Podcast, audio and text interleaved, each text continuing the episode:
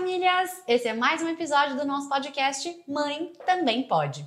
Esse podcast tem o intuito de trazer conversa, clareza e informação sobre temas que são pouco falados na maternidade, para mostrar que a mulher, além de mãe, pode ser filha, esposa, amiga, empresária, executiva e o que ela quiser, principalmente feliz. Aqui a gente quer mostrar que a mãe também pode, o que ela quiser.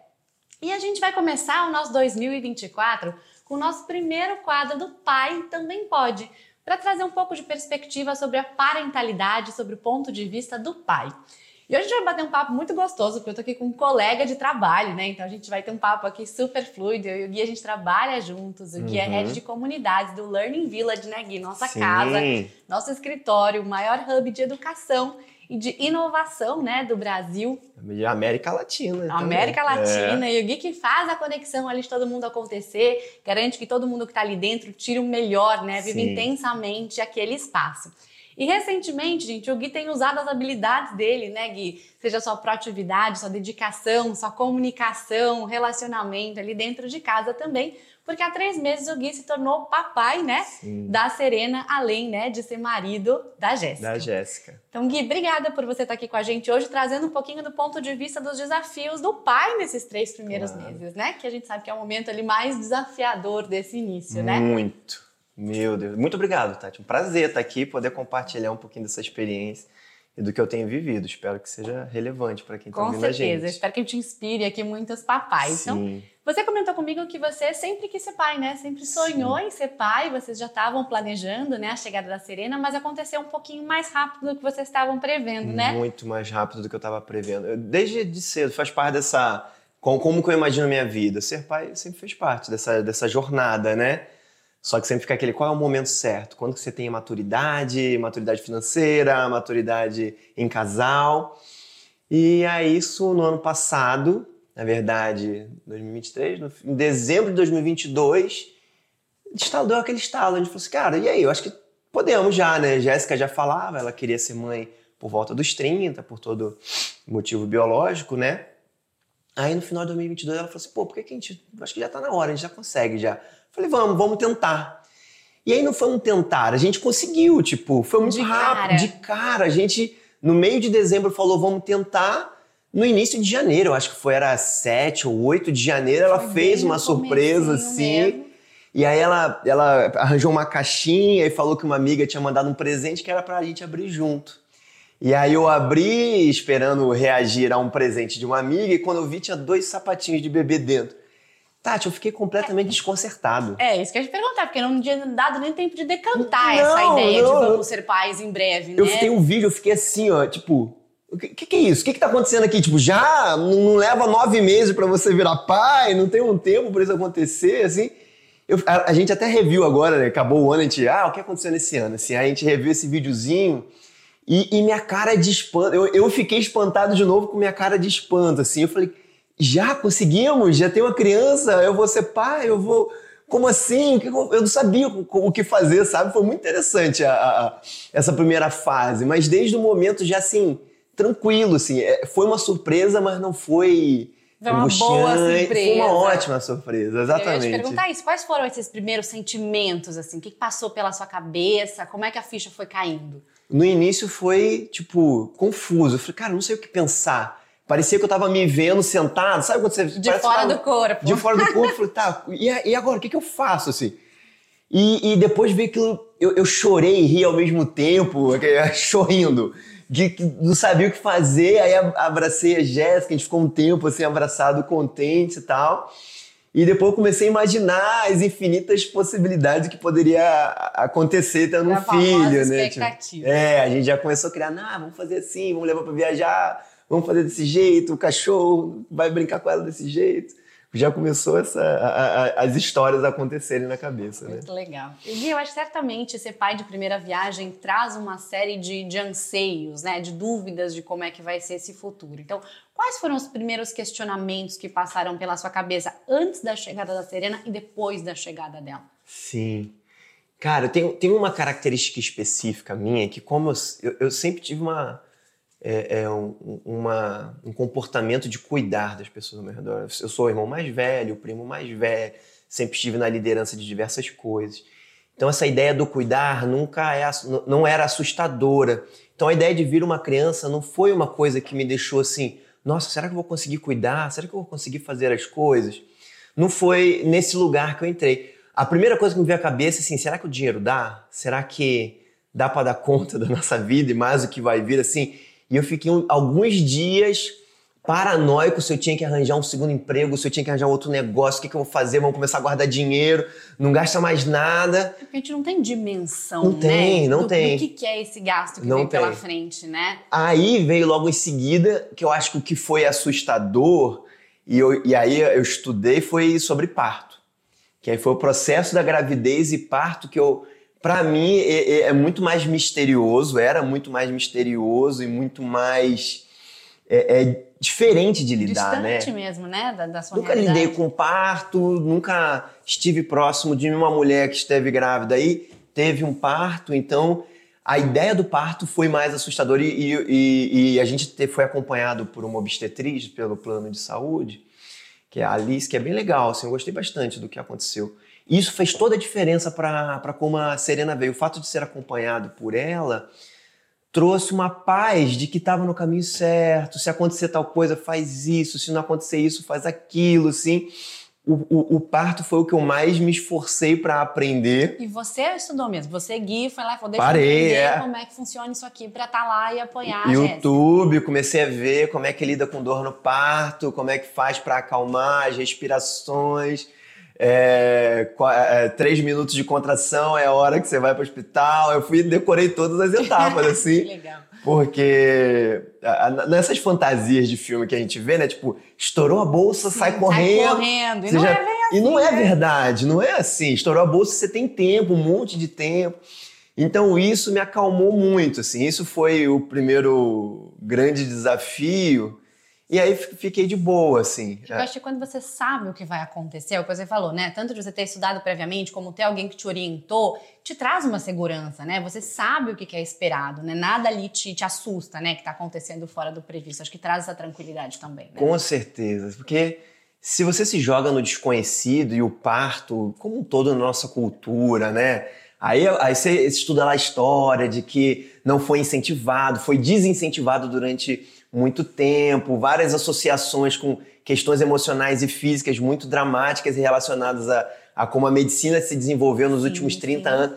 Então, é, é, é, vira um desconhecido e parece que você vai ser culpado ou por, por sua mulher ficar mal ou por, sua, por seu filho ficar mal, né? Aí você fala, cara, eu não quero que isso aconteça, vou ficar preparado para as coisas que podem ser, assim. Qual, é- quais são os limites que eu tenho que saber aqui, né? Porque fica nesse imaginário de que, ah, vai sangrar. É, Ah, a gente vai- tem essa visão muito hollywoodiana, né? Dos filmes, é aquela Demais, coisa. cara. E não é assim, não precisa ser assim, E- né? Eu acho que a gente não. Assim, o que, que me veio de reflexão, Tati? Que se você me falar, Guilherme, você está indo para outro caminho, não é o que a gente conversa aqui. Mas veio como que a vida ela é caótica, mas tem uma relação muito clara de organização e de que a gente não encontra essa natureza nossa. E o parto, é essa coisa. O parto natural. Instintiva, né? Cara, instinto, é. é muito vida acontecendo, é natureza na nossa frente. Só que a gente está com tantas não naturezas na nossa frente que aquilo parece um absurdo. A, a- a cirurgia parece mais natural do que algo natural.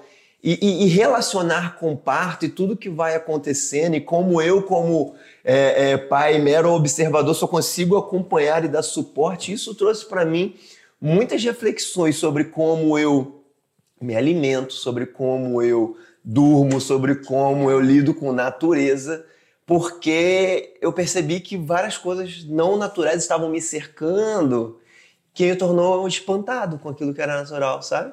Muito legal. E Gui, depois da chegada da Serena, qual foi, na sua visão, o principal desafio que você e a Jéssica, como pais, enfrentaram? Você falou, nossa, cara, isso aqui é Eu acho que mais to- desafiador do que a gente imaginava. todos os pais deviam ter um, um estágio de um bebê com cólica. Aquilo foi muito É assustador. um nível hard. É, nível hard, aquele serzinho, você não consegue fazer nada. Que não fala, né? Que você Não não, consegue entender qual é fala. o nível de dor, de intensidade que tá incomodando. E ela não para de chorar ali três horas seguidas. É que aquilo foi um assustador. Eu acho que é, é, você não é preparado para lidar com, com essa, essa situação. As outras coisas você meio que vai inferindo e vai dando um jeitinho. Agora, agora a cólica, o que você fala assim? Ah, coloca uma bolsinha aqui, morna. Não resolve. Faz massagem, não resolve. Nada resolve. Ela vai sofrer durante três horas e você, como pai, como mãe, vai só dar suporte para ela passar por isso. Assim isso também foi um, um, grande aprendizado, né? Você fica nesse lugar meio de impotência, né? De não é. estar conseguindo ajudar, né? E acho que você se cobra muito por isso, né? A, aí também entrou num outro lugar de muito aprendizado meu. Eu tenho uma reflexão, todo mundo que me conhece em algum momento vai ser evangelizado sobre a comunicação não violenta. todo mundo ao meu redor em algum momento eu falo sobre isso. Então, na minha jornada pessoal, eu já venho refletindo sobre comunicação, minha comunicação, como que eu converso, como que eu ouço as pessoas. E ouvir o bebê chorar em sofrimento sem poder fazer nada foi um super aprendizado de escuta e aceitação do que ele é ou ele está ali, sabe? E que você só consegue amar, e amar nem sempre resolve os problemas, né? Foi, foi interessante essa, essa, essa jornada, assim, né? E aí você falou de desafio também, o puerpério é muito desafiador para a mulher, né? E aí dá conta de casa, mas dá, do momento emocional dela dá todo o suporte, mas é, é, cuidar ali da, da, do que o bebê precisa estar tá bem. Equilibrar isso tudo é, é foi desafiador, é foi, intenso, foi né? mais difícil. Graças a Deus os pais de Jéssica vieram, ficaram 20 dias com a gente, mais ou menos, eu consegui tirar férias, então é, acho que de todas as situações dramáticas, a, a gente estava numa situação muito privilegiada, muito de boa. Fiquei 20 dias em casa, porque a licença no Brasil, CLT, acho que são cinco dias, dias, né? Cinco dias. Cinco dias. Eu ainda consegui guardar para tirar com as férias agora. Consegui ficar 20 dias de férias, deu certo, tudo bonitinho. Então a vida se equilibrou ali, mas essas duas coisas foi bem desafiadora no início, assim. E a gente pergunta aqui para vocês como casal, para você, Gui, pai, teve alguma coisa que você falou, cara, esse para mim é o maior desafio como pai? Como pai? Deixa eu ver. Hum, é, eu tudo levo de alguma forma para um comportamento que eu tive que reconstruir masculino. Como pai em si, assim, o que eu sou de pai é esse formato de homem agora cuidando dessa criança, né? Tudo de alguma forma tem a ver com uma nova comunicação que eu construí, uma nova forma de ouvir os sentimentos, uma nova forma de, de aceitar ali. A Geu e Jéssica já tínhamos um, uma divisão é, é, é, razoável das tarefas, de como a gente lidava. Então, quando me torno pai, nada mais é agora do que todas essas tarefas, mais o cuidado dessa criança, né? Então, o que me vem de desafio é como que eu não desrespeito o que essa criança é? Como que eu aceito o tempo dela? Como que respeito à integridade física dela, assim, aí é, é e, aí são reflexões muito pessoais minhas, assim, do que a gente vai ouvindo e, e acaba estudando muito pelo YouTube, né? De falar, dar licença para tocar no corpo da, da criança, de aceitar que ela está chorando e não vai ser quando você quer que ela vai diminuir o choro. Então, toda essa jornada de aprender sobre pai, de alguma forma, é uma jornada anterior de aprender sobre uma masculinidade que era tóxica e tem que é, é, ajustar isso, sobre um Guilherme que não sabia conversar sobre os próprios sentimentos e ajusta isso para poder lidar é, também, não só dar conta de mim, mas dar conta desse outro ser que, que vai trazer as demandas dele, né? Gui, eu queria falar um pouquinho agora de rede de apoio. Você comentou que as famílias de vocês são do Rio, não estão aqui uhum. fisicamente. E a gente sabe a importância, né, de, de ter esse grupo ali para dar esse suporte pra gente. Você falou que a família da Jéssica ficou aqui nos 20 primeiros dias. Como tem sido esses três primeiros meses que são mais intensos com a família não presente aqui fisicamente? Uhum. Ah, eu, eu, tá, tem sido difícil, não posso dizer que é facinho. A família de Jéssica veio, ficou 20 dias, aí passou 10 dias, a minha mãe veio, ficou 15 dias. E sem dúvida, assim, ter uma pessoa que seja te ajudando, a vida é outra coisa, né? E aí, no caso, tanto a mãe dela quanto minha mãe ajudava ali fazendo a comida, arrumando a casa. Só de você poder dar conta só da criança, isso já alivia a, a vida demais, né? Então a gente está longe da família é uma coisa que eu fico até refletindo sobre minha carreira, sobre como se, eu, se a gente se muda de para lá de novo, porque duas coisas. Uma é o quanto é cansativo dar conta de tudo e, e como que criar um filho pede uma comunidade. Pra Precisa de uma vila para criar uma criança. Precisa de né? uma vila, precisa de uma aldeia, precisa de uma cidade, precisa de, precisa de uma galera junto Uma ali que sociedade, né? que ama aquela criança e se importa. E isso, é- é- essa rede de apoio faz muita diferença, né? Que não é só é ter alguém para botar aquela criança para dormir, mas é outra forma de amor que ela vai receber, outros repertórios de comportamento. Se fica só ao nosso redor, é é muito curto tudo que a gente pode entregar, né? É- é, então, rede de apoio faz muita diferença. A gente tem uma vida é, relativamente tranquila. Jéssica é home office, eu tenho uma liberdade de trabalho muito livre. Então, é, é, conseguimos suprir parte desse desafio. Acho que, acho não, tenho certeza que uma mãe e um pai que tem que sair de manhã cedo e só volta no final da noite gera uma série de problemas e angústias que eu não vivo. E sou muito grato por isso, tá?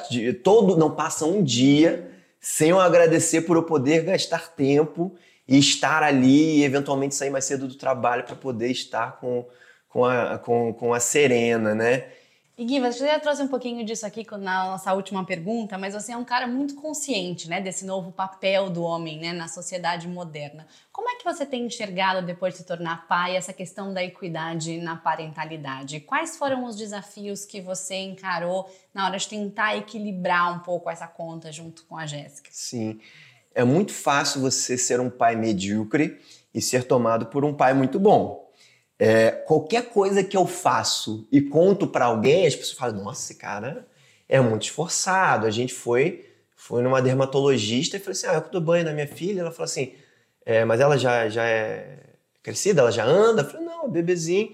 Nossa, isso é muito difícil, cara. Não é difícil, é muito fácil dar banho num bebê. Você, claro, tem que ter os cuidados. Então, assim, é, o maior desafio é você não cair na falácia de que você é muito bom fazendo apenas o, o- o básico, assim, apenas o que é pra você fazer e você achar que tá fazendo coisa pra caramba. Porque eu acho que a, a, a, a barra no Brasil é tão baixa, eu falo Brasil por toda a questão de abandono de, de pais que existe, né? Que é enorme, toda a forma machista que a gente se relaciona como um todo na nossa sociedade. E o homem não é primariamente o responsável por esse cuidado é, da criança ou nada que seja delicado é o homem que vai fazer, né?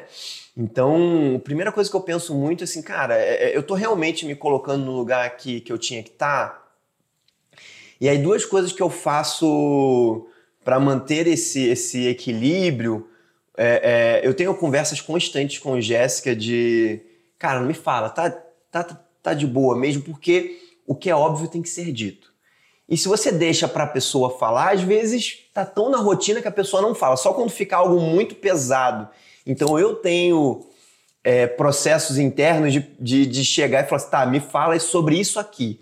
Tá de boa para você? Tá funcionando pra tá você? funcionando, porque a gente já tinha as divisões da casa. É, é, com a chegada do bebê, meio que eu fiquei com tudo da casa e tudo que, que é, é- é do bebê que não é o que eu posso fazer, tipo, amamentar, aí logo depois já botar pra dormir, que o bebê já tá no colo dela. Então, assim, tudo que não vai estragar a rotina do bebê isso, e vem do corpo dela, ela que faz. Então, tudo da casa ficou pra mim.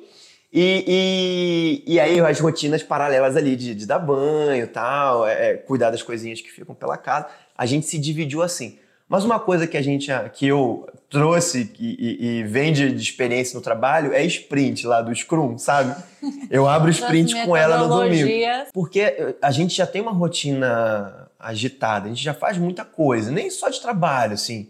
Mas uma, a, a nossa vida antes da Serena, a gente já fazia muita coisa, com amigos, rotina, exercício, eh, diversão ali de, de sair. Já era muito. Mas a Serena pede muita organização. Então, domingo a gente para e revê a semana inteira. Aí minha rotina de, de- de gestor de comunidade pede muito evento. Então aí eu falo, ó, segunda eu vou estar fora. Como é que a gente se organiza nessa segunda que eu vou estar amanhã fora? Terça eu vou estar à noite fora. Como é? Então a gente vai fechando cada dia como ele precisa acontecer Com uma gestão de projetos mesmo. uma gestão de projeto para poder dar conta. É, e, ah, isso vem outra reflexão para mim sobre gestão de projeto e amor ali no meio do caminho. Mas a gente tem muito, a gente perde muito tempo em muitos lugares, né? É, com o filho você não pode se dar o luxo de, de, de perder certos tempos, porque se você não se dedicar a fazer o trabalho aqui, ela vai chorar e, e você não vai conseguir entregar as coisas que você tem que entregar. Só que não pode confundir, e isso também é uma reflexão que eu carrego continuamente, Tati, é amor não é performance, né? É, gestão de tarefas é performance. Então, assim, se eu lavei as, a, a, louça ou não, isso eu, eu e minha mulher e minha esposa podemos nos cobrar, né? Isso é performance. Agora, amor que é quanto tempo eu gasto, como que eu me dedico, como que eu estou me comunicando, isso não tem performance. Isso é o que você é e o que você precisa aprender sobre você para que aquilo aconteça melhor. É fácil cruzar essa linha e você cobrar performance dentro de amor. E pedir amor dentro de performance, que também não é a mesma coisa, sabe? Muito legal. Aí é, é outra reflexão que eu carrego bastante ultimamente, assim. Em você, a gente tem né, essa, essa premissa de que a mãe já tem esse amor que vem biologicamente, né? Ela gestou ali nove meses, nasceu, então já existe essa conexão biológica. O pai ele acaba conquistando ali o, o seu espaço. Então, como que você é, achou o seu espaço dentro da, da rotina da Serena, assim, e que são as atividades que você mais curte fazer com ela e como uhum. é que isso uhum. tem criado essa relação de vocês, porque a relação do pai, ela é construída ali no dia a dia, nesse amor, né? Uhum. Cara, eu lido com amor como ação, né? Amor no sentido, não um amor romântico de, nossa, o que eu estou sentindo por ela. Não, amor é, é ação. Como que eu, eu me dedico, como que eu compreendo, como que eu aceito. Então, desde o início, não era sobre o que a Serena dá para mim e o que eu dou para ela, mas sim, o que eu sou aqui para ela, né? Então, presença, aceitar o tempo dela. É, é, claro que receber o sorriso, perceber que ela adora que eu esteja ali, isso representa amor e faz toda a diferença. Mas desde o início eu não lidava como será que ela me ama ou não? Não, a gente vai construir esse amor aqui ela já tem essa relação com a mãe, e que, que, ótimo, mas que eu entendo que também é construída ali entre a mãe e ela. Até no puerpério, muitas mães passam por desafios muito grandes ali de, de se apegar a, a, ao filho, às vezes, né? Tem todos os desafios que, que os hormônios trazem. Então eu encaro o amor como essa construção e fui construindo isso com a Serena dentro de mim, sobre esse bebê agora que é real, não é um bebê fantasiado, né? que, que chora e que, e que dá raiva de madrugada, chorou durante seis horas e você não aguenta mais. Você fala assim: meu Deus, será que não dá para dar para alguém esse bebê e depois eu pego de volta? Mas ali você respira e dentro de todo o sentimento que você sente, você constrói amor, né? Então, é, é esse lugar de, de, de, construir a paternidade e, e perceber isso surgindo eu, eu, eu entendo que é essa construção no dia a dia e essa percepção de que eu estou sendo eu para ela e ela está sendo o que ela pode para mim, né? É, é, e aí dentro até disso, junto da minha mulher, eu converso muito sobre compaixão, que também vem dentro do, da comunicação não violenta, tudo que eu converso, né? Como que a gente não entrega a compaixão para a gente mesmo, né, Tati? Como a gente quer sempre ser perfeito, ter todas as respostas e saber o que vai fazer e... e tem muita gente fala muito isso aqui, né? Nasceu a Serena, nasceram os pais da Serena também. Você nunca tinha sido pai antes, né? Por que, que a gente se cobra já saber ser pai, já saber ser mãe, se você nunca teve, né, essa referência desse cuidado, né? Sim. Então eu me entrego muita compaixão nesse processo. Eu falo assim, cara, eu não consigo isso. Aí, por, acho que por causa da, dessa narrativa de que a mãe já sabe ser mãe, Jéssica se cobra mais. Eu falo assim, Cara, respira, aceita. A gente não sabe as respostas. Põe no YouTube, liga pro, liga pro pediatra, pergunta pra sua mãe, assim. Então eu tento levar de forma leve e trazer para ela essa leveza. E você, você tinha perguntado também das rotinas, né? O que eu mais gosto. Sem dúvida é o banho. Assim, a banho. rotina que a gente tem mais é, é fixa e mais que, que eu que, que levo, né? É o banho. Então, sete horas é a hora do banho dela, depois ela vai mamar, depois ela vai dormir. Aí às vezes sou eu que coloco para dormir, às vezes não, depende de como que, que o processo de mamar vai acontecer, né? Mas o banho ali, eu tenho a hora de sair do trabalho para chegar a tempo de dar banho nela. Nesses três meses só teve um dia que não, não fui eu que não dei banho por causa de um evento específico lá, assim. E aí já tem musiquinha, já tem é, é, é, por onde que faz, como é que, como é que fala de cada membro para ela já ir entendendo o repertório do corpo. Então, é, essa rotina do, do banho é muito legal. E eu ganhei o título de mestre da soneca. É, é, isso tá no meu LinkedIn lá. que eu consigo fazer a Serena dormir em qualquer lugar agora. A gente foi pra praia e aí a gente tava dentro de uma praia lotada, tava calor, guarda-sol baixinho. Assim, eu falei assim, ó, se eu conseguir botar ela para dormir aqui, eu quero o título de mestre da soneca dos bebês. Aí ganhei esse título. Ali, em menos de 10 minutos a Serena Dormiu começou a dormir. então já tô bom nessa rotina aí também. Muito bom. E olha, para os papais, gente que não dão banho nos seus filhos, a gente recomenda, né? Eu Ai. acho que é um momento muito, muito legal de conexão mesmo, né? De vínculo com o pai. Os bebês amam banho de chuveiro. Sim. Eu tenho vários amigos que falam, não, morro de medo. Gui pode dar aqui um depoimento. Não escorrega. Não escorrega, né? A água ali não escorrega. Só você ensaboa ela toda e, coloca de você. Precisa, não precisa. Né? Você pode ir ensaboando ali devagar. Primeiro que ela não precisa, porque, né, nesse tamanho dela, ela não sua, ela não, é. né, não, não, tá, não tem sujeira ali no corpo, né? Não vai pra rua muito. Então, assim, é realmente é só um pouquinho de sabão. E você pode ir ensaboando ali devagarzinho, né? Cada Sim. parte já enxágua, que é um momento muito legal, né? E ela já tá conexão. meio sonolenta, ela fica mais Molinha, caidinha né? assim, aí já fica, aí põe a mãozinha aí olha para você, tipo, é, é, é mais intros... É, é, tem hora que é mais para festa e tem hora que é muito introspectivo ali de você perceber o bebê, é, é muito legal, assim, é, realmente eu recomendo de viver essas experiências. Não é tão Difícil, e você tem assim. conseguido experimentar também muito dessa rotina dela? Porque você falou isso, né? Tem essa coisa biológica da mãe também de ser essa coisa mais leoa, né? Uhum. E muitas vezes não é nem porque quer, é instintivo mesmo, é, é hormonal, né? De você estar ali pertinho. Então, você tem conseguido também, tipo, trocar a fralda, dar o banho? Sim. Ela, ela tinha certos medos, deixa você, né? Deixa você experimentar. No início ela estava segurando bastante. A gente teve uma conversa séria de falar assim, olha... Eu preciso aprender também. É, né? você tá me tratando como se eu fosse burro, né? Como se eu não conseguisse aprender as coisas. E aí, aí é um lugar onde é fácil o pai se colocar e falar assim, ah, também não quer me deixar, pode é, fazer aí, pode seguir você, né? É, porque pensa que nossa, não vai conseguir trocar. Cara, é, é, muito fácil colocar uma fralda, é muito fácil limpar o bebê. Tem três movimentos que você precisa aprender, só não suja de baixo para cima, você de cima para baixo, pronto, foi, assim, não tem um absurdo, né? Então, nas primeiras duas semanas, a Jéssica ficou muito reticente de deixar eu fazer tudo. Puerpério, essa coisa de cuidar, de pá. A mãe dela também estava ali e já vem de uma outra geração em que o pai realmente não lidava diretamente nessas rotinas. Mas aí eu me, me coloquei de, de, forma respeitosa no tempo dela aceitar isso também. E falei assim: não, isso aqui eu vou participar. Então hoje a gente já sabe.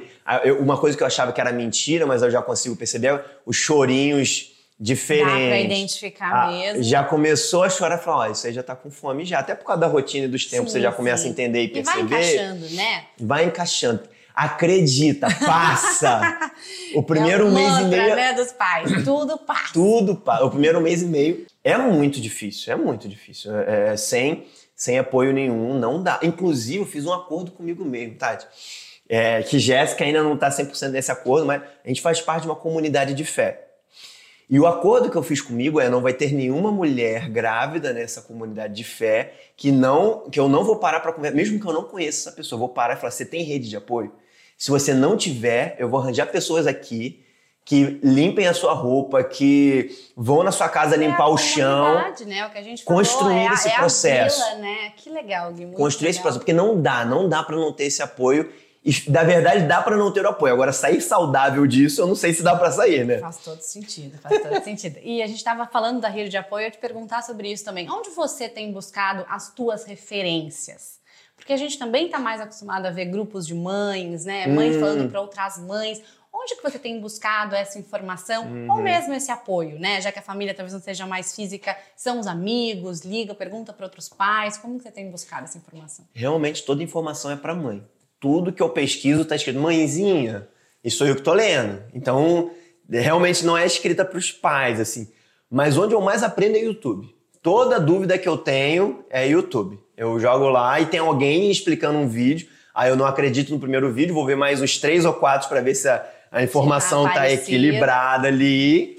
E, e, e dali, é, é, assim, dúvidas técnicas, tipo, é, como dar o banho, eu vi vários vídeos de como dar banho, porque fica assim, será que escorrega? Aí as pessoas prometem, não escorrega. Será que cai no ouvido? Olha, você toma banho e não cai água no seu ouvido. Então, Tudo isso que é mais técnico eu aprendo no YouTube de boa, né? Mas eu, eu pergunto muito para mães e pais que que estão ao meu redor, assim, tanto na comunidade de fé quanto na minha família.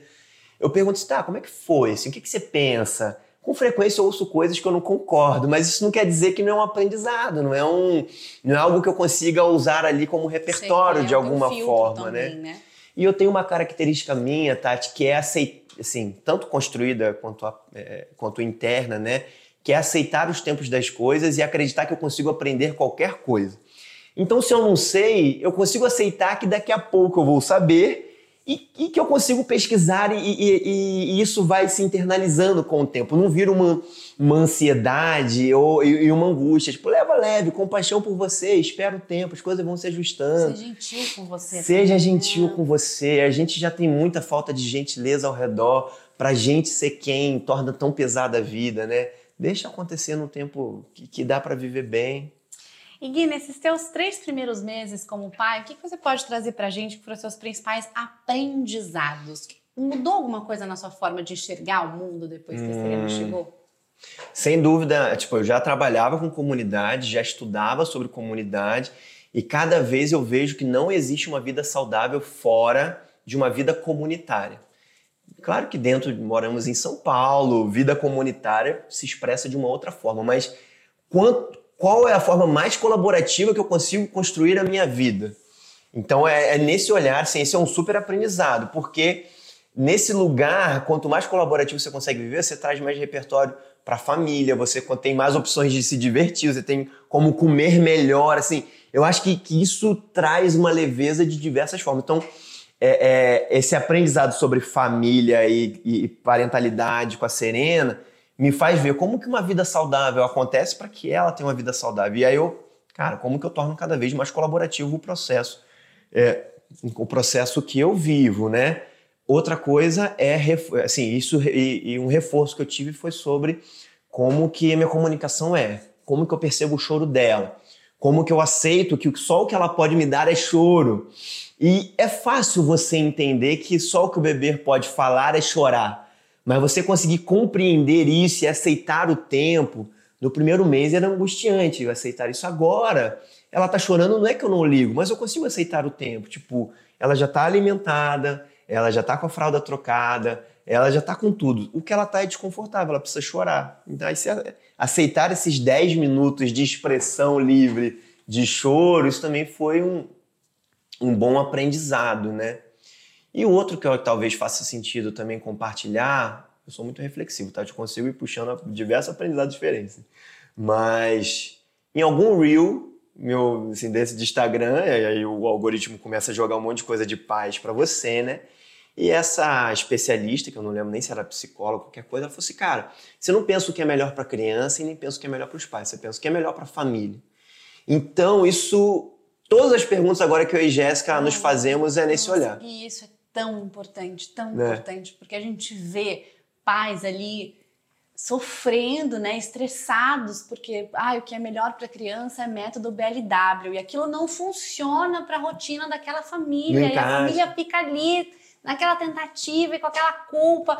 é isso, gente. Acho que a leveza para mim tá nisso. O que funciona para sua família, uhum. né? Você tem que pensar no que é melhor para o bebê, claro, mas o que é melhor para essa mãe, para esse pai estarem mentalmente, né, Saudável. saudáveis. Porque como é que você cria uma criança com pais uhum. estressados, angustiados, culpados, né? Precisa ter um pouco mais dessa leveza, né? Aí tudo a gente alinha isso. O que, que é melhor para a família? Como que fica leve, né? Eu pelo menos sempre tento pensar o que que deixa mais leve. Então carreira, é, é, é como a gente dorme, é, com quem a gente se relaciona, o que, que é melhor para a família. Eu, eu recusei uma oportunidade de trabalho de voltar para o Rio eu ia ganhar o dobro do que eu ganho hoje, é, mas ia ser um horário tradicional de trabalho. Eu ia ter que sair de casa, chegar 9 horas no trabalho, ia sair só às 18, ia chegar só às 19. E aí a gente dialogou, ele falou, cara, nossas finanças estão equilibradas, a gente precisa ganhar mais mesmo, o que, que a gente pede? A gente decidiu que o melhor para a família era permanecer aqui mesmo, não tendo indo para o Rio e ganhar rede de apoio. Mas eu que sou pai não vou conseguir estar tá mais com a Serena o dia inteiro como eu consigo às vezes, sabe? Então a gente decidiu melhor para a família. Isso, né? É isso, sim. É, é, é... Então, isso nos guia, nos guia bastante. E tem um outro um aprendizado que eu levo para a vida também, que eu sempre dialogo sobre isso, Tati, que tem duas coisas que eu separo quando vem algum tipo de culpa. Ou eu errei, e é uma questão moral, ou eu fracassei, é uma questão de performance. Normalmente com filho, tá relacionado a uma questão de moral. Você acha que errou com ele vai estragar o filho. Nossa, direto Jéssica vem com alguma demanda dessa ou eu chego, aí a gente é, é, volta para essa conversa de tudo bem errar. Se é um erro moral, perdoa e a gente tenta ser melhor. O amor cobre essas coisas, né? Se é fracasso e é performance, a gente estuda e ajusta. Porque senão a gente cai numa jornada de culpa e é, é, é fácil você criar uma, uma, uma ondas de culpa que sobrepõe a culpa, que sobrepõe a culpa, e você tenta justificar e tenta e, e, no final vira uma angústia constante, é, né? Eu acho que a gente tem trabalhado tanto isso lá no Learning Village, né, nas nossas startups, a gente fala, né, de errar o tempo todo, errar rápido, porque é com erro que você aprende. A gente precisa trazer um pouco mais isso para nossa vida, Nossa, né? Nossa, com certeza. Aceita a jornada de aprendizado, né? Aceita que você não consegue, aceita que o Instagram tá mentindo para você. As pessoas não são tão felizes assim, né? As mães não acertam tanto quanto parece. Alguma blogueira, Jéssica, tava ouvindo. Hoje eu lido com redes sociais como algo tão nocivo quanto cigarro. Eu acho que é muito fácil você criar uma obesidade, assim, dependendo da quantidade de informação que você recebe, é fácil aquilo criar um tipo de é, problema emocional, é fácil aquilo virar uma obesidade de informação, virar uma ansiedade. Então, assim, eu lido com redes sociais dessa forma. Então, tudo que, tem que, que chega. Um filtro, né? Tem, você tem que fazer uma curadoria muito clara de quem pode falar para você. Aí teve uma blogueirinha que Jéssica estava ouvindo, talvez o influencer hoje seja o nome mais contemporâneo, sim, né? Sim. E o bebê dela dorme na hora certa, o bebê tá ganhando peso do, tempo, do jeito certo. E aí a justificativa dela falou que, ah, é que eu consigo entender o meu bebê perfeitamente, eu tenho uma conexão muito forte com ele. Cara, isso pode ser muito profundo, dependendo da eu, mãe que ouve, né? É, chega a ser irresponsável. Não é? Né? A mamãe ouve e fala Eu assim, cara, eu não tenho conexão você- então, porque tá acontecendo alguma coisa errada. Aí eu falei, cara, Jéssica, já. É, claro que não dizendo pra ela o que fazer, né? Mas assim, mano, corta, corta ela, você para de ouvir, não tem porquê, porque se ela se posicionar aqui agora, ela vai falar várias outras coisas que vai botar culpa em você, que sem querer, e de repente, nem a intenção dela, ela tá querendo ajudar. Mas só isso já te fez mal. Seleciona, faz a curadoria, tira É, essa pessoa que você tá curadoria é ouvindo, sabe? importante. Porque existe a maternidade romantizada e existe a paternidade romantizada também, né? Que parece que a partir do nascimento do filho o amor é tão grande que você não vai ter um momento de estresse, que você não vai ficar irritado. Você falou assim, é estressante, né? Quando chora de madrugada é difícil, né? E é difícil para todo mundo. Então eu acho que a gente precisa também saber separar esses dois lugares, né? Que não é porque você ficou estressado, porque foi muito difícil, que você ama menos, né? Acho que não são Uhum. demonstrações distintas, né? E também não adianta a gente achar que vai ser flores o tempo todo, né? Não é. desafiador, né? É uma nova rotina que está sendo imposta ali, né? Na minha jornada de amadurecimento pessoal, é que o que eu falei sobre rever masculinidade, como que eu revejo meus sentimentos, aceitar que no processo de ser feliz e no processo de ser saudável faz parte tristeza, faz parte a raiva, faz parte os sentimentos que a gente classifica como maus, né, como ruins. Isso fez isso faz muita diferença sobre como eu lido com, com, com a Serena e como eu entendo que eu sou um bom pai ou não. Teve três noites que eu falei pra Jéssica, eu não consigo. Você tem que dar conta dela. Eu não consigo seguir, porque você tá ali, ela não, não acalma e não muda. você está emocionalmente estressado, a coisa não flui. Não né? flui. Não flui. E aí eu dei pra Jéssica e aquilo não me gerou culpa, eu não, não me senti menos pai ou um pai que não tá sendo bom. Eu entendi que eu estou sendo bom, eu reconheci o meu sentimento, eu reconheci a minha incapacidade naquele momento, ela podia dar conta disso, pedi que ela conseguisse seguir, então é, é, é, aceitar de que a gente não, não é capaz às vezes e aceitar que esses sentimentos fazem parte do processo torna uma- a paternidade real e uma paternidade feliz. Porque depois que você aceita a raiva, aceita a tristeza, consegue dialogar com ela, todo sentimento passa, né? E você consegue voltar ao equilíbrio e lidar de novo com a situação, né? E você trouxe aqui o termo bom pai. Para você, o que, que hoje é ser um bom pai?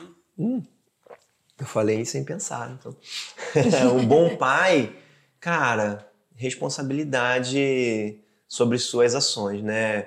O que você faz repercute pra frente, né? O que eu sou repercute no que ela vai ser, né? Eu acho que um bom pai tá numa jornada de se tornar uma pessoa melhor.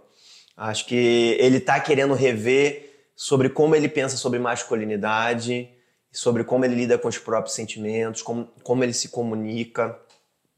Tudo é linguagem no final, né? As narrativas que a gente coloca sobre o filho, o que eu digo, que eu sou, isso, isso são as narrativas que você recebeu e vai é, é, é, é amarrando dentro de você, né? Eu acho que um bom pai ele está nesse constante processo de aprender, é, é, se tornar uma pessoa melhor. E Gui, sempre para os nossos convidados, para a gente fechar, eu faço aqui a pergunta relacionada ao nosso nome. Mãe também pode, né? Uhum. Mas hoje, como o nosso papo aqui é com pai, eu queria ouvir a sua visão. Para você, o que, que pai também pode? Pai também pode.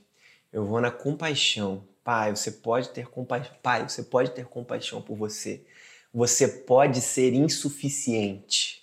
Você pode ser menos do que você imaginar. Você pode não ter força para levar alguns pesos, né? Sobre o homem existe a forma, bom, pelo menos em geral que eu fui criado e que eu vejo muitos homens sendo criados é de que o homem tem que sustentar o peso, ele aguenta, ele é forte, ele não sente.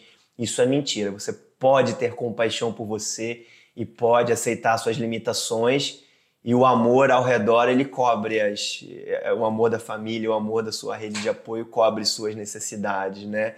Você não precisa se tornar é, como eu lido. Às vezes meu pai passa por isso, o avô da Serena, né? E outros homens ao meu redor, onde fica tão angustiado, se sente tão impotente porque não consegue dar alguma coisa, não consegue fazer mas ele está presente, ele já está sendo o que ele pode ser e isso é suficiente, né? Ele já está dando amor, né? É, então acho que pode pode ter autocompaixão e, e amar a si e assim amar ao outro. Muito legal. Mas eu também quero saber a sua visão do mãe também pode. Depois de você hum. acompanhando a jornada da Jéssica como mãe, esses três primeiros meses intensos para você, o que, que a mãe também pode? Ai, a mãe, a mãe é um bicho que pode muita coisa, cara. Eu sou biólogo, né? É, se tem um bicho que você não mexe é com fêmea com filhote.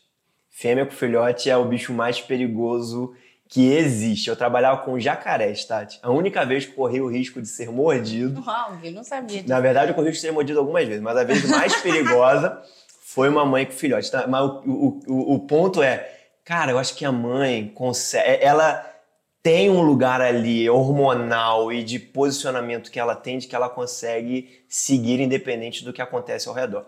Temos, não quero criar uma narrativa de que pode sustentar tudo e que entra no que muitas mães passam hoje, mas realmente a mãe consegue ir muito além do que a gente imagina, tanto de força física, emocional, construir tudo ao redor. Assim, eu vejo minha avó, quer dizer, minha avó faleceu, mas eu lembro da história da minha avó criou sete filhos numa casa menor que essa aqui, na beira do valão. Ela trabalhava, virava no... meu, meu pai contando, né? Meu avô era doente, não conseguia trabalhar. Ela dava conta, brother. Todos os filhos lembram de uma mãe amorosa e ela dava conta de muita coisa. Então, assim, é, a, a mãe, eu acho que ela entra no, quase num ser mítico ali do que ela pode, assim. Gui, foi uma delícia o nosso papo. Obrigada por você estar aqui com a gente, dividindo um pouquinho dessas experiências. Eu acho que foi muito inspirador. Então, obrigada por você estar aqui hoje. Um prazer, cara. Adoro essa troca aqui. Sempre à disposição. Obrigada. Esse foi mais um episódio do nosso Mãe Também Pode. E a gente se vê na semana que vem. Tchau, tchau.